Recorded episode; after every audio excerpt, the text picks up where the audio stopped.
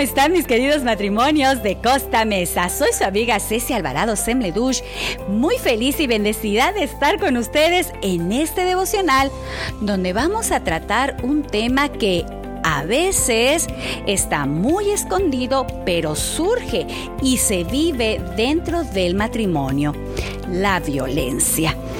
Y es algo que no podemos ocultar al momento va a llegar esa olla de presión donde hemos guardado, guardado y va a explotar. Por lo tanto, vamos a hablar de esto que con mucha frecuencia se vive en los matrimonios, pero no lo hablamos porque creemos que como cristianos esto no puede suceder, pero sucede porque durante estos últimos años, la opinión pública, incluso nuestra iglesia adventista, eh, ha concientizado de este problema que se vive, que es muy común y, como te lo mencioné, que se oculta.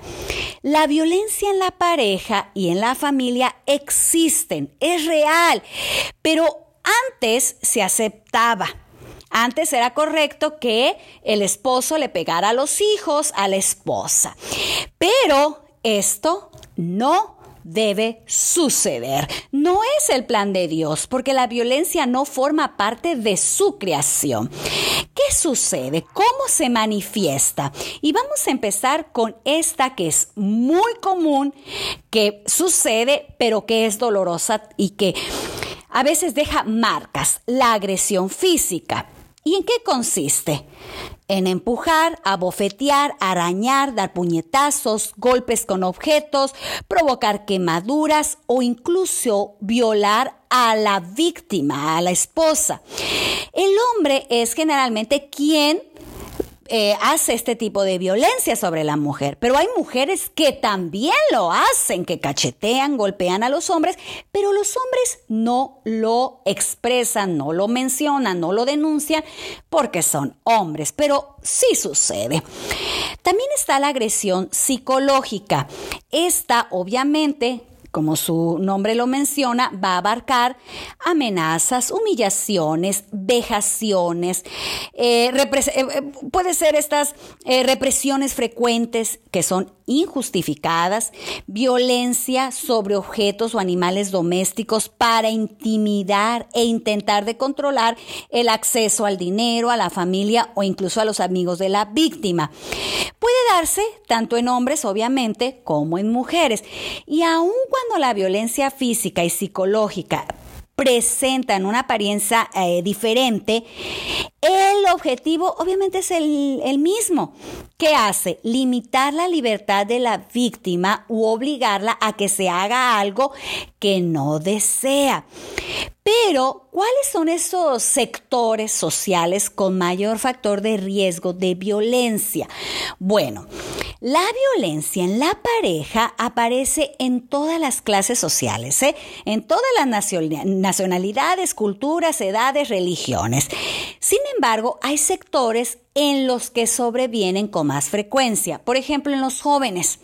La edad y la violencia doméstica están estadísticamente ligadas en las parejas que son jóvenes, menos de 30 años de edad, por decirlo así.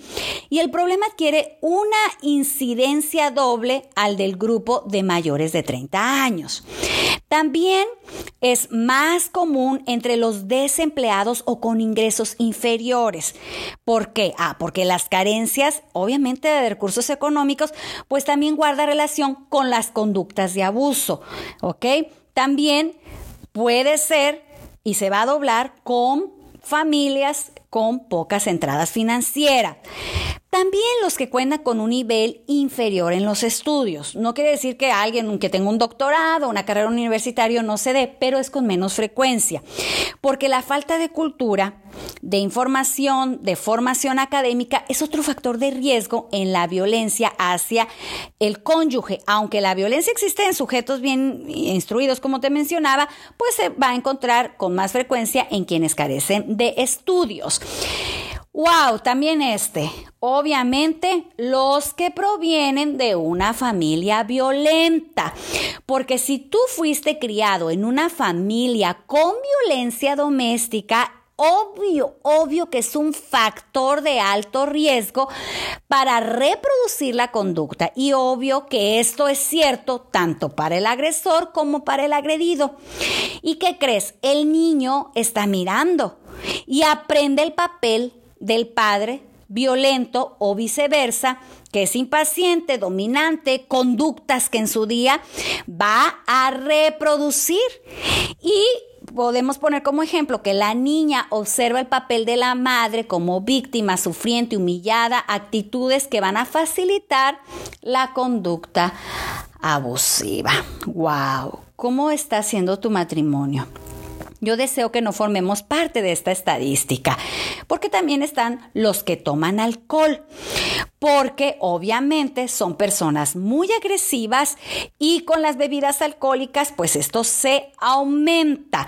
Va a perder la inhibición pues dando rienda suelta a conductas agresivas que probablemente no, no van a aparecer en, en, la ausencia del alcohol. Por lo tanto, el alcohol, claro que lo son. Pero ¿cuáles son los factores de la personalidad con un mayor riesgo de violencia? Mm, pues ahí les va. ¿Cómo podemos mencionar? Miren, hay ciertos atributos de la personalidad que también van a añadir riesgo de violencia en el matrimonio. Están los que tienen falta de autoestima. ¿Cómo es eso? Bueno, la autoestima, nuestra valía personal, si llega a ser pobre, obvio que es un factor asociado a la violencia tanto en el perpetrador como en la víctima. El primero que se siente inferior y desea eh, compensar su inferioridad, pues obviamente va a desplegar fuerza y dureza. Y la segunda que es eh, la otra persona, pues va a adoptar el papel pasivo y sufriente y va a aceptar que ella vale poco o es muy desgraciada y no es merecedora de un mejor trato. Ay, qué difícil, ¿verdad? Miren, yo suspiro porque pienso en muchas personas que están en mi cabeza en este momento cuando yo estoy dando este devocional. Yo deseo de verdad que si esto está sucediendo en tu matrimonio, puedas hablar. Otra parte también son los celos, pues es muy frecuente que nosotros podamos observar que quienes experimentan celos infundados tienen el riesgo de desplegar conductas agresivas, obviamente, eh, quizás para demostrar por la fuerza lo que no pueden probar con la razón, usando la cabeza. También la falta de, asertividad, esta palabra que ahora en esta pandemia hemos escuchado muchísimo, porque quienes maltratan a su cónyuge suelen contar con muy pocos recursos de comunicación y asertividad. Le es difícil, obviamente, exponer su punto de vista o manifestar sus deseos de forma correcta por el diálogo y la persuasión. Y entonces, ¿qué crees? Pues acaban recurriendo a métodos agresivos de golpes. También la tendencia a culpar. Culpar a otros también es una forma de violencia, especialmente a la compañera. Es también este rasgo frecuente en los que usan la violencia en la pareja. Se eh, quitan Sí, se ceban, por decirlo así, en administrar el debido castigo por ser la víctima, la causante de sus desdichas. ¿Ok? Culpan. Y por último, existen razones de tipo cultural eh, y social que también contribuyen a eh, todo esto que tiene que ver con la violencia. Donde hay una sociedad altamente competitiva, pues obviamente que los mensajes de los medios de comunicación con modelos agresivos, los deportes de competición, la mujer presentada como objeto, etcétera, son causas que al menos en parte van a favorecer conductas agresivas. ¿Cuáles son las consecuencias de la violencia en la pareja? Obviamente son muy notables. En primer lugar, vamos a encontrar los daños físicos patentes, ¿no? Marcas de golpes, quemaduras, roturas de hueso, cortes, etcétera. Pero estas evidencias no van solas, sino van a ir acompañadas de síntomas insomnio, agitación, dolores crónicos de cabeza, espalda y en última instancia las víctimas acaban sufriendo trastornos mentales, sufriendo de depresión, ansiedad, estrés postraumático, baja autoestima y hasta suicidio y homicidio a manos de su cónyuge. Y cuando hay hijos, Dios mío, esto es más terrible obviamente se va a extender a ellos. Algunos de los problemas infantiles derivados de este tipo de familias son problemas de conducta en los niños, dificultades en la escuela, mentiras, roban, tienen depresión, ansiedad y el, el, notorio riesgo de ser una víctima o agresor en la edad adulta. ¿Qué podemos hacer? ¿Cómo podemos intervenir ante la violencia? Los modos de intervención obviamente son fundamentalmente tres. Legal. ¿Cómo es esto? El perpetrador es objeto de una denuncia que acaba con su detención y proceso penal. La víctima obviamente va a necesitar el asesoramiento legal adecuado para seguir los pasos más acertados en cada circunstancia. Y viene el social.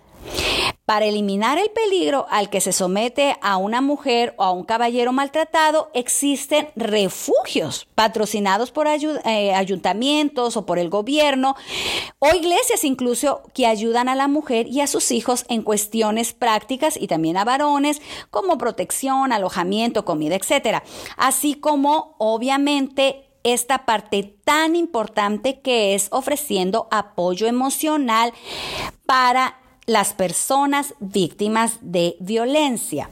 Viene otro que es el psicoterapéutico. Esta parte de intervención eh, tiene que ver con eh, trabajar de cerca con estos casos y manifiestan que son, eh, por decirlo así, muy raros los cambios de conducta. Por lo tanto, es necesario centrarse en la protección de la víctima, porque tiene que llevar un proceso para fortalecer su autoestima. Lo bueno es que en Estados Unidos puede haber eh, una este, restricción para no acercarte, pero imagínate, bueno, en nuestros países latinos no existe eso, así que tenemos que aprender a comunicarnos, poner límites y hablar. Toda esta parte, existen casos que pueden eh, responder al tratamiento psicoterapéutico cuando hay deseos de mejorar. La terapia es la misma para eh, las personas que tienen celos, que, son, eh, que tienen celotipia, que no controlan su violencia, su agresividad. También se les puede ayudar al agresor a dominar sus pensamientos, sus deseos y comportamientos y se les, eh, enseñan en esta eh, intervención eh, terapéutica a manejar su comportamiento con técnicas para solucionar sus problemas de forma eficiente, creativa y obviamente correcta. Y a la víctima pues se le va a instruir en cómo mejorar su autoconcepto, a pensar más, a racionalizar y a liberarse de qué crees, de la culpabilidad. Mis queridos matrimonios, Dios no desea que vivimos, que vivamos en violencia, que vivamos culpándonos, lastimándonos, que vivamos siendo presas de un agresor o una agresora. Necesitamos como matrimonio aprender a hablar. Si tú estás pasando por un tipo de violencia, ve y busca ayuda. A veces decimos es que soy el primer anciano, es que soy el pastor, soy la esposa del pastor, es que soy la esposa del diácono, ¿qué va a decir la gente? Y aparentamos. Pero ¿sabes qué? Habemos muchas personas dispuestas a escucharte, dispuestas a ayudarte. Por lo tanto, si tú estás pasando por violencia doméstica, por favor, pide ayuda y no te calles. Como dice el eslogan de la Asociación General de nuestra Iglesia Adventista, rompe el silencio ahora. Amante Padre Celestial, el pecado trajo la violencia y tristemente hay matrimonios donde la violencia en todas sus formas es palpable. Padre Celestial, muchas de las víctimas ya no pueden más. Seguramente algunas parejas están gritando dentro, tratando de pedir ayuda. Por favor, Padre Celestial, ayúdanos a ser una iglesia empática. Ayúdanos a ser miembros dispuestos a ayudar y extenderle la mano a nuestros matrimonios que están sufriendo. Por favor, Padre Celestial, queremos pedirte que tú puedas ayudar a esos matrimonios que están pasando por dificultades. Seguros, Padre Celestial, que tú escuchas nuestra petición. Queremos matrimonios fuertes en nuestra iglesia de Costa Mesa. Y si es necesario hablar y pedir ayuda, por favor, ayúdanos, capacítanos para poder saber qué es lo que tenemos que hacer. Todo te lo pedimos en el nombre de Jesús. Amén. Que Dios los bendiga y nos vemos mañana. Adiós.